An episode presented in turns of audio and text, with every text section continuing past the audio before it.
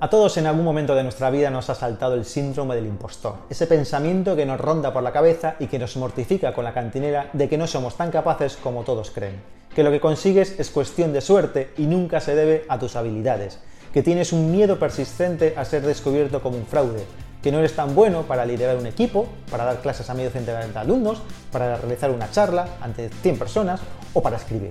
Vamos con esto último que es lo que nos ocupa. Lo primero que debes saber es que el síndrome del impostor le asalta a mucha gente y sobre todo a las profesiones donde la competencia es muy alta o tienen una gran visibilidad y exposición con lo que hacen.